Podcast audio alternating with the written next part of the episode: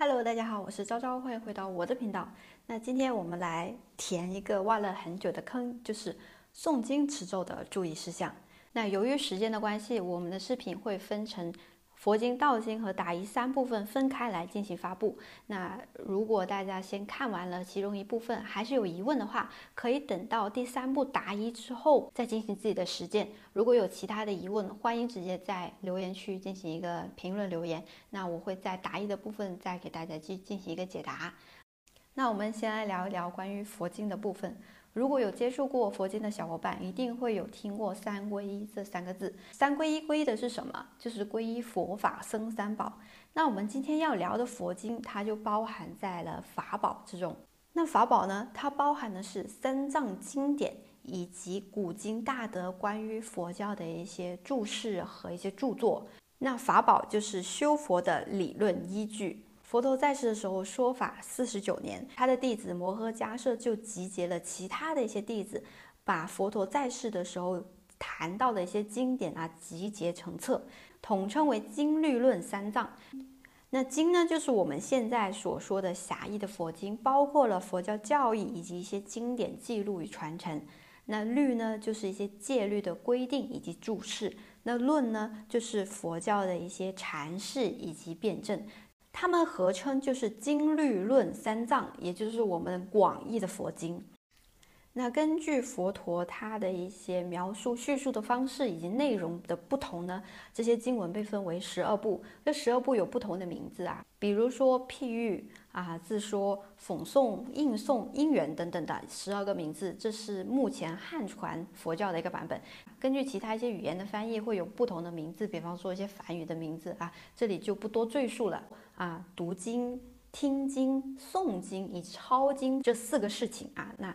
这四个事情是大家经常会想要去做啊，想要实修的一个一个动作。OK，那在所有的实修之前，我建议大家一定要注意以下的几点。首先，第一点呢，就是大家一定要认得这四个字，叫做受持读诵。大家在读经文的时候，一定会听到这四个字。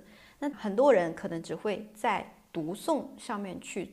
花功夫而不理解什么叫受持。其实呢，我发这个视频最主要的目的也是让大家知道，读诵、抄经等等的，它不是目的，受持才是目的。那什么叫受持呢？就是要接受经文的教育，保持自己的正知正念，保持正觉，这才是受持读诵这四个字真正的含义。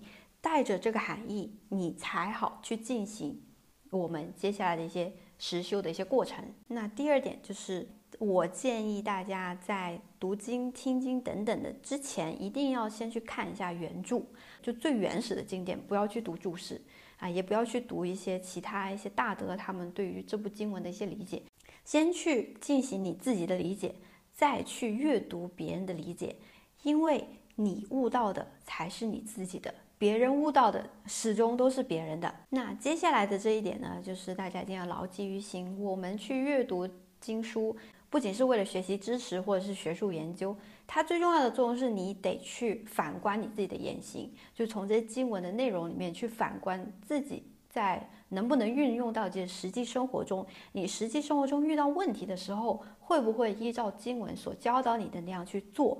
这才是我们阅读。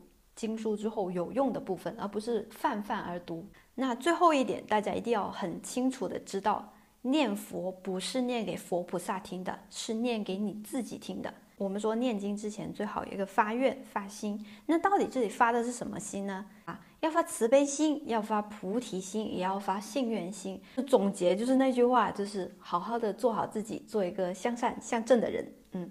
接下来的这一部分应该是大家最想了解的，就是如何正确的去学习经文。那我们这里可能分成三步，第一部分呢就是听经或者是阅读，第二部分呢就是抄经，第三部分就是诵经。那阅读经书和听经是可能大家在刚入门的时候会去做的一些事情。那这里需要注意什么呢？基本上就是你要选定你最想要阅读的。一些经文或者听的经文是哪一些，然后下载下来，或者是请好一部经书，这些在寺庙里面可以请到的。那我们在做这个事情的时候需要注意什么呢？首先，第一个就是要在安静的、无人打扰的一个清净环境里面去做这个事情，而且要衣着整洁，保持尊敬的心态，因为有人在念经的时候。佛菩萨和护法神还有众生都会来听经，那这个时候呢，你保持自己的尊敬和整体的整洁是非常重要的。另外，场地这边的要求，尽量避免在啊你在洗澡的时候，在上厕所的时候，或者说在一些磁场比较混乱的一些场合，尽量不要去做这个事情。其实呢，听经和读经是它相对要求会低一点点啊，就是你入门的时候去了解学习佛经一个比较好的一个途径。那第二部分就是如何抄经。抄经在上述条件之下，我们刚刚说的阅读经书和听经的这个环境要求之下，还可以做以下的这些事情。第一个呢，就是要洗手和漱口。哦尤其是如果是吃过肉的小伙伴啊，这个时候最好是去刷个牙。我们以前说的一个焚香沐浴啊，如果能洗个澡再来做这个事情也 OK。有条件的话可以点一支檀香。那一般来讲抄经呢啊，它没有诵经那么的复杂，大家可以在网上请到一些抄经的版本。哎，有一些是白描啊，有一些只是你单纯的用字来抄，什么本子什么笔都 OK，没什么所谓的，只要整洁就可以了啊。那。一般来讲，其实，在抄抄经之前，我们也会有个开经的步骤。那开经的话，最简单的就是我们先念三遍南无本师释迦牟尼佛，接下来我们要念开经偈。这是为什么我叫大家去漱口。开经偈就是无上甚深微妙法，百千万劫难遭遇。我今见闻得受持，愿解如来真实义。那有一些你请回来的经书，它前面也会有一些开经的部分，包括一些进口业或进三业真言还安土地真言这些。如果他你请回来那本经书上面有的话，你也抄的时候也可以跟着念啊。这是一个开经的步骤。接下来才到了经文的部分。那经文抄写的过程中呢，如果你能念出声，那最好就慢慢一边抄一边念，一一边去体会里面的一些道理，这是最好的一个情况。有一些经文呢，它比较短，那抄完之后回向就可以。那文有非常的多样啊，我说一个比较常用的，就是愿以此功德庄严佛净土，上报四重恩，下济三途苦。若有见闻者，悉发菩提心，尽此一报身，同生极乐国。那这个是比较通用的一个回向文。然后接下来会有个三皈依：自归于佛，当愿众生体解大道，发无上心；自归于法，当愿众生深入经藏，智慧如海；自归于僧，当愿众生统领大众，一切无碍，何难胜众？那。回向跟皈依之后呢，就是一个完整的一个流程。那当然有一些经文里面它会有开头开经以及结尾的回向。那如果你的经书里面有，那就跟着里面抄写念就可以了。就有一些经文如果它比较长，你这个时候必须停下来，就是你明天再去继续抄的时候呢，比方说地藏经啊这样比较长的话。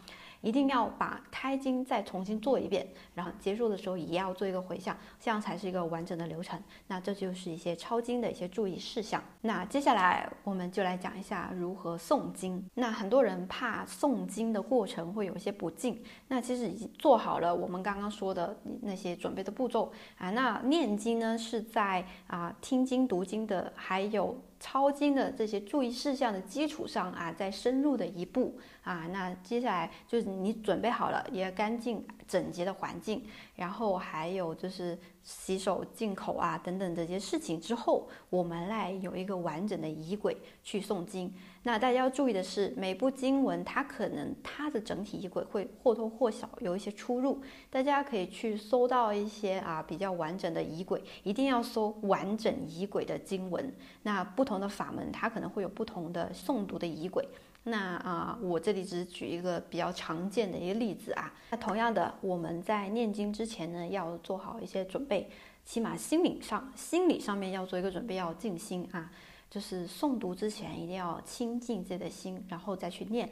嗯，那我们有条件也是可以点一个檀香，那在所有的诵读之前，我建议大家先去把这个经书给阅览一遍，就是通读一遍。然后，比方说有一些啊，有一些梵语翻译过来的比较难念的，要先注一下音，然后让自己念顺了。然后在你诵读的时候才不会卡在太多的地方。然后，如果是注音的话，建议用铅笔啊，不要把经书画花啊。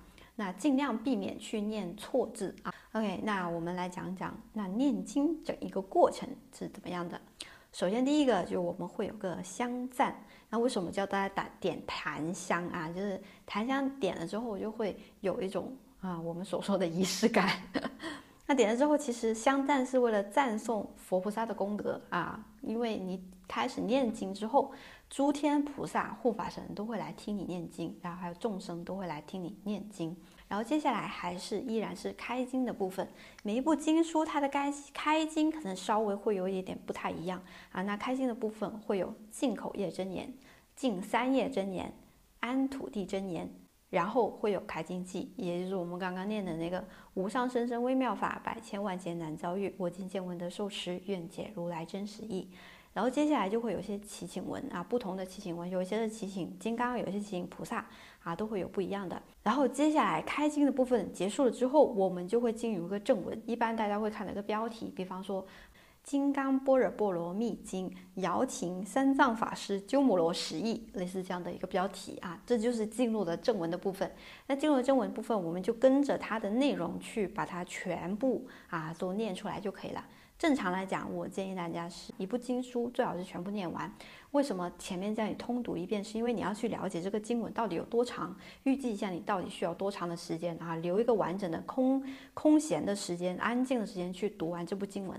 那当然，有一些经文是特别长的，像《法华经》、像《华严经》、《楞严经》这些都是特别长的话，一般我们就会读一品，然后停下来。念完之后要停的话，我们就要在要跟诸天菩萨虚空说一句停。然后就告诉菩萨，然后你先要停下来了。接下来我们就会进入结尾的部分，有一些经文还会有一些忏悔文啊等等的，还有一些咒啊的补充。那这些就根据大家相对应的不同的经书的不同的仪轨来来定了。结尾的部分呢，也会像我们刚刚讲的，会有一个回向啊回向文。那比方说我们之前说的，除了那一个回向文之后，还有一些诵经功德殊胜行，无边胜福皆回向，不愿沉溺诸有行。速往无量光佛刹，十方三世一切佛，一切菩萨摩诃萨，类似这样的一个回向文。接下来呢，还会有三皈依，我们刚刚念过了哈。自归佛，当愿众生体解大道，发无上心；自归于法，当愿众生深入经藏，智慧如海；自归于僧，当愿众生统领大众，一切无碍，何难胜众？这是三皈依。然后还会有补缺真言，还有补缺圆满真言。为什么会有补缺真言呢？是因为佛经是从其他语言翻译过来的，所以有些字眼呢，它或者是一些经咒的时候，它会有一些出入，跟原本的会有一些音节，它会有些出入。所以为什么会有补缺真言，只是为了说我们就是弥补这个我们说的时候的一些缺漏啊，就是所以会有一个真言。那这一个从开经到结尾回向的部分，整体来讲，就是我们所说的一个仪轨。其实这就是很简单一个诵经的过程，只要你找准了有仪轨的经书去念诵，基本上没有太大的问题。那我还是提醒大家，在念之前一定要提前去阅览一遍整体全文，去诵读一遍，然然后去看一下自己哪些音节比较容易出错的啊，多念几遍，预留个相对完整安静的时间进行一个经文的诵读。那念经文呢，最重要是你要从念的过程中去体会里面的一些道理，然后去慢慢的悟出自己关于这部经书的一些见解。那持咒的话，就除了一些对环境的一些要求之外，啊，还有一些啊漱口啊等等一些要求之外，其实它跟诵经最大的区别就是持咒你是不需要去理解它到底代表什么意思，是不需要去解释它的啊，也不需要去啊去纠结里面到底讲的是什么，只需要你专心的去念咒就可以了啊，这是跟诵经有一个最大的不同。那持咒呢？你可以从早到晚有空闲的时间，只要你的嘴巴干净，然后你的环境是安静的，你去持咒就可以。你可以到晚上结束睡觉之前再统一进行一个回向。我们的官方回向文之后，大家可以加一个特定的回向，比方说回向给我的父母兄弟啊，回向给我的长辈。然后希望他们身体健康啊，等等的。然后也可以回向给自己的冤亲债主，愿他们离苦得乐，早早日往生西方极乐世界等等这些特定的回向，都是放在回向文之后来进行念诵，自己各自发挥啊。这个我就不给一个固定的模板，大家自由发挥就可以了。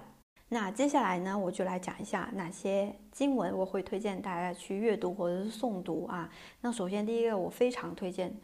经常我就让大家没事就去读一读的，就是《金刚经》。如果大家失恋的话，呃，如果是欲望过重的话，就去读一读《金刚经》。为什么？它是破执的。那首先这一个很大一部分就是关于我执的问题啊。那而且如果你阅读《金刚经》，就会多去理解我上一个视频里面讲的关于空性、无常的这些东西。你理解了空性和无常，才会不执着于那些外相，然后也会破了你的法执。就是那些经常想着我想拜师啊啊，我想从学到一些什么神通啊，这些都是一种法执。《金刚经》里面讲一个很明显的一个道理，就是法只是我们渡往彼岸的一艘船而已，没有人渡到了彼岸之后身上还背着船的啊，所以这就是法啊，大家要清楚的破掉这个法执啊，《金刚经》有这么一个很重要的作用。第二步，我会建议大家去了解和阅读的话，就是《阿弥陀经》啊。阿弥陀经是佛陀并没有在任何人请愿之下啊宣说的一部经文，那里面讲的就是西方极乐世界的一个愿景啊，一个西方极乐世界长什么样啊？那当然里面很重要的一句话就是人不可以少善根福德因缘往生彼国。那所以大家在这部经书什么时候用呢？就是在你觉得迷茫，想知道自己未来。的那个愿想到底去哪里的时候，你可以去阅读这本经书；还有在希望你的亲人可以往生西方极乐世界的时候，可以阅读这个经文。那这经文就是成阿弥陀佛的愿力，把众生渡往彼岸啊！这部经书就这样的作用。那它很短，很简单，大家有时间可以去看一下。那在接下来的第三部经文，我会推荐大家去阅读的就是《法华经》。那《法华经》是成佛必读。因为里面讲到了凡众生皆具佛性这个很重要的一个点，《法华经》稍微比较长一点，里面有非常多大家拿出来都很经典的经文。那如果有时间可以整部去诵读，那如果没时间的话，也可以选读里面一些经典的章节，比方说普门品啊。普门品我之前也讲过，有很多作用啊。比方说大家啊消灾解厄的时候就可以诵读普门品，还有如果想要生小孩是聪明伶俐的，然后长得比较好看的，也可以去诵读普门品啊。那是赞颂观音菩萨的一本，因为观音菩萨就是消灾解厄的嘛。那大家可以去诵读一下这一部经书。那接下来还有一个比较经典，大家我会推荐大家去阅读的就是地藏经。那其实地藏经呢，就很多人会推崇这部经文，因为里面。很明确的说了，诵读它有二十八种功德，也就是因为这二十八种功德，所以世人很多会执着于这部经文。但我觉得没有必要去执着。如果你阅读这部经文，你觉得很有意思，你觉得你觉得对你有用的话，就阅读它。但是阅读地藏经的一个仪轨很重要的就是，他在阅读之前最好是加一段大悲咒，请诸天菩萨护法来到你身边给你护持，然后你再去念地藏经。最好是一次性念完它，因为《地藏经》呢是宣说给啊鬼道众生听的，所以你在念经的时候，虽然平时念经也会有其他的众生来听，有些人体质比较敏感，他会有比较多的反应。如果你念过一次觉得反应比较大，那暂时先放下它啊，下一次等你状态好了再去念，不用太过执着它啊。那记得一定念完之后要回向，同时呢，由于《地藏经》的殊胜。也会有很多人在念经的时候出现冤亲债主或者是心魔的一个状态，大家要学会去克服。如果念的不舒服，就先放下，我们先念别的经，下一次再去念它也可以啊啊，就不用去纠结，太过纠结这件事情。不要妖魔化地藏经啊，因为它确实是一本孝经，讲了为什么地藏菩萨会发啊地狱不空誓不成佛这样的大愿，而且里面也讲了很多关于地狱还有什么人会下地狱的一些情况。那有些人他心里有恐怖，就会觉得这本经书很吓人。那如果你心里没有恐怖的话，那就不会觉得这些内容吓人。那接下来啊，我还推崇的一部经书就肯定是《心经》啊，《心经》虽然短短的几百字，但它讲了非常多的道理。你可能是反复去念啊，反复去诵读，反复去体会，你会发现《心经》每一次你去读都会有不一样的体会。它讲的五十七感会心生烦恼啊，所以为什么我说大家静不下心的时候就去念一下《心经》，但不是叫你单纯的去念，叫你去体会。它告诉了你为什么你会产生烦恼。那你破了这个烦恼的相，那你就可以悟到了很多的东西。还有一部经文，我个人比较喜欢的就是《普贤菩萨行愿品》啊，那里面就讲了啊，普贤菩萨发大愿的一些事情，而且里面也讲了啊，就是如果我们在念经的时候，其实普贤菩萨一定会来，因为他发愿了要护持所有诵读经文的啊大众。还有普贤菩萨十大愿望，是时时让我们去谨记自己的信愿心这一点的一个很重要的一篇内容。还有一些经文，我经常会发给大家念的，就是三十五佛忏悔文和八十八佛大忏悔文。这些就是当大家心里有忏悔、有悔的时候，就是觉得自己业障重啊，突然体会到自己以前做了很多不好的事情的时候，就很适合去念忏悔文，去上当天菩萨去发愿，就说自己以后我忏悔过往所造的诸恶业，然后我现在从现在此刻开始不会再去造恶业，身口意三业的恶业我都坚持不会去做啊，这就是不停的提醒自己成为一个更好的自己的一篇啊经文啊。那所以我们之前一直说啊，念经啊，它有功德，有什么功德？其实都是回到你自己身上的。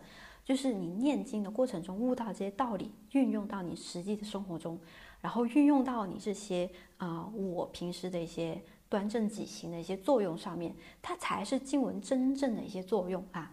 比方说，我们去念，我们去念三十五佛啊，八十八佛，我跟你说，它可以忏悔业障，实际上它是为了让你向当天的菩萨啊，向佛菩萨护法神去发愿。你发愿，你要端正己心，其实这才是经文真正的作用，它是作用在你身上的，不不是作用在其他佛菩萨身上的。然后，当然你在念经的过程中，你回向给了众生，那众生也会得到你这份愿力，他们也会去思考自己啊，是不是从前那些那些忏悔啊，去感悟你所散发的慈悲心，还有你所散发的这些信愿心啊，这就是你发愿的作用，这就是你念念经的作用，这就是你回向的作用。然后关于一些持咒的一些内容，我之前已经讲过，有些哪些咒是适合大家持诵的。第一个就是文殊菩萨心咒，嗡阿拉巴扎那帝。文殊菩萨心咒可以帮大家开智慧、定心摄念。另外一个就是绿度母心咒，嗡达嘞嘟达嘞嘟嘞梭哈。绿度母心咒，我之前也讲过啊，它是让你变得漂亮。但这个漂亮，它并不是说外貌长得变得怎么样，像整容似的变得好看，而是让你从内到外，从气质上去变化，如莲花般纯净。这就是绿度母心咒的作用，让你心静。然后心静的时候，内里的烦扰纷扰少了，你自然体现在。脸上啊，气质上啊，会变得更加的好，那更加的清净干净。那这就是我们所谓的变漂亮的作用。那接下来还有百字明咒。嗡本真萨多萨玛雅玛努巴那雅本真萨多迪努巴吉他真卓梅巴瓦苏多卡尤梅巴瓦苏波卡尤梅巴瓦阿努拉多梅巴瓦萨瓦西迪梅加雅查。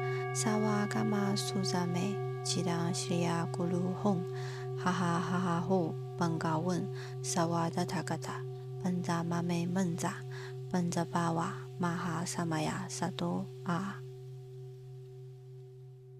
那百字明咒呢？它是为了消业障的，大家其实没事的时候就可以念一念。我也觉得百字明咒挺挺好听的啊，大家可以去看一些相关的一些持咒的一些音频，来去学一下。家里人不舒服或者不自己不舒服的时候，可以念的就是那个药师心咒。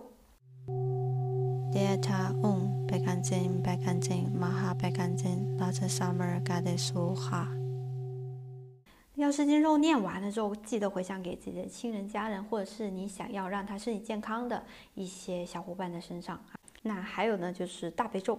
大悲咒呢，很多人以为大悲咒一定是为了超度啊，或者是啊驱邪等等的。其实大悲咒它有非常非常多的作用，还有个作用是治病的。如果大家有条件的话，可以念下来，就是把它背下来，这样对大家一定会有好处。还有一个大家念起来可能会比较难，但是对消除自己心魔有很大作用的，就是楞严咒。那楞严咒呢，它非常非常的长啊，而且很拗口。那如果大家有条件，可以想要去学习的话啊，想要去念持咒的话，可以去持持咒。而且当你出现一些心理很烦躁，呃，出现心魔的时候，你可以考虑去听一下，可以让你很快的心静下来，破除一些邪念的时候是有用的。除了持咒之外呢，大家还有其他一些修行，就是念佛号或者是圣号。南无阿弥陀佛是我之前教大家说，当你感觉到像一些重大的灾害呀，你起了慈悲心，想要大家更好的时候，可以念的六字洪名，可以借阿弥陀佛的愿力，把众生渡往彼岸啊，那就是它的作用。尤其是你看到路上看到一些啊啊小动物啊，或者是说一些重大的灾难啊等等的这些情况下，都可以念六字洪名，或者是说就是家人亲人。或者一些啊亲人离世等等这些状况都可以念到六字洪名，记得念完之后回向就可以了。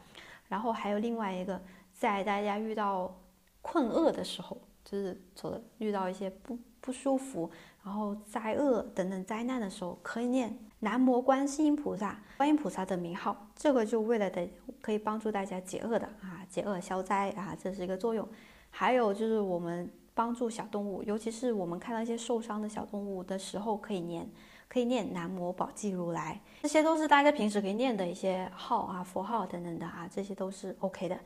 那关于佛经，还有一些比较比较特殊的注意事项呢，就是第一个啊，如果你是在寺庙里面请的经书的话，一定要放在家里的高处啊，尽量不要放在卧室啊，可以放在书房等等的位置，一定要放在高处啊。因为经在佛就在。那如果是说只有一个一个一居室的那种，那大家可以去上网买一个那种包经布啊，把它包起来放在高处，这样会好一点。那包括自己抄完的经书也是。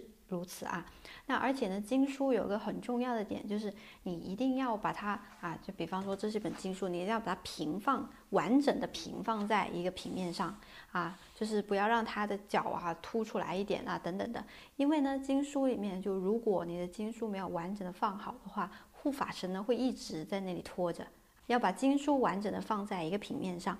那抄完的经书要怎么去处理呢？如果抄完了的经书，你可以送去寺庙里面，让僧人去帮你去处理。因为有些时候建庙的时候就会把经书一起放在里面，那就是一个功德。那千万不要去做的事情，不要焚烧或者是撕毁经书，因为这是出佛身血，是忤逆重罪，大家千万不要去做这种事情啊。那女孩子在特殊时期是可以念佛经的，这个没有关系，一定是可以念的。那还有其他关于一些念经持咒的一些注意事项，就大家提问的话，我们会放在第三部分的答疑部分去进行。那关于佛经，最后我要提醒大家的一个点呢，就是一定要慢慢的去放下法执，不要神化经书的作用，不要只会说经书的一些内容，而要学会去理解它，并且领悟它。不要去沉迷于方法本身，而是要学会知行合一。